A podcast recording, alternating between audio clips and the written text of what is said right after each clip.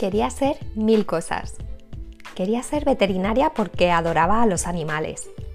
También trapecista, porque ahí arriba, cerca de las estrellas, haciendo volteretas y saltando de columpio en columpio, sentía que mi corazón y mi cuerpo volaban. Quería ser bailarina, porque me gustaban las zapatillas y la falda que llevaban y cómo se movían al bailar. También quería ser Fred Astaire, me encantaba ver cómo bailaba, saltaba, esa elegancia. Y adoraba el clic, clic, clic, clic, clic de los zapatos de claqué. También quería ser patinadora de hielo. Deslizarme, llevar esas falditas, brincar y ¡yum! caer sobre una pierna haciendo el ángel. Volar en el hielo hacia atrás. Y quería ser pirata, vivir aventuras, viajar. Uno de mis cuentos preferidos es Peter Pan. Yo quería ser Peter o Campanilla, un ser libre. Y jugaba a viajar, a hacer la maleta, meterla en el tren y vivir de país en país. Pensando en mis días de niña, me doy cuenta de la necesidad de libertad que ya tenía de pequeña. Y hoy emprendiendo es igual. Emprendo para ser libre. Creo para ser libre y ayudo a las personas para que tengan una vida creativa y libre. Ese es mi propósito.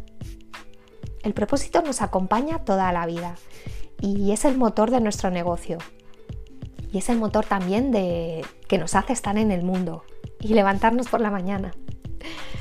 Cuando lo desconocemos, desconocemos nuestro propósito, nuestro proyecto no tiene rumbo y cuando nos desviamos, nuestro propósito queda huérfano, a la espera de que regresemos a buscarlo. Para alcanzar esa libertad, las bases de tu negocio deben estar bien definidas. Pero como ya sabes que además de volar como Fred Astaire me gusta divertirme con todo lo que hago, te propongo lo siguiente.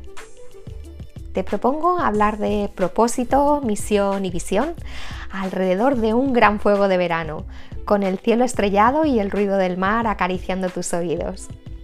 Te propongo que te unas al campus creativo de verano de la Bermutería Club Paz.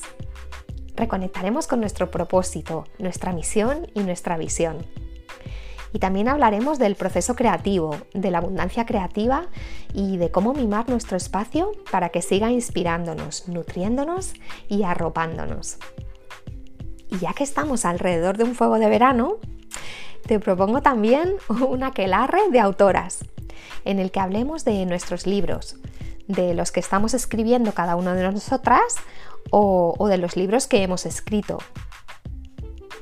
Este verano me apetece bailar libre frente al fuego, brindar por tu negocio, conjurar a nuestras musas creativas, compartir formas de crear abundancia y libertad en tu vida, avivar nuestra creatividad y compartirme contigo.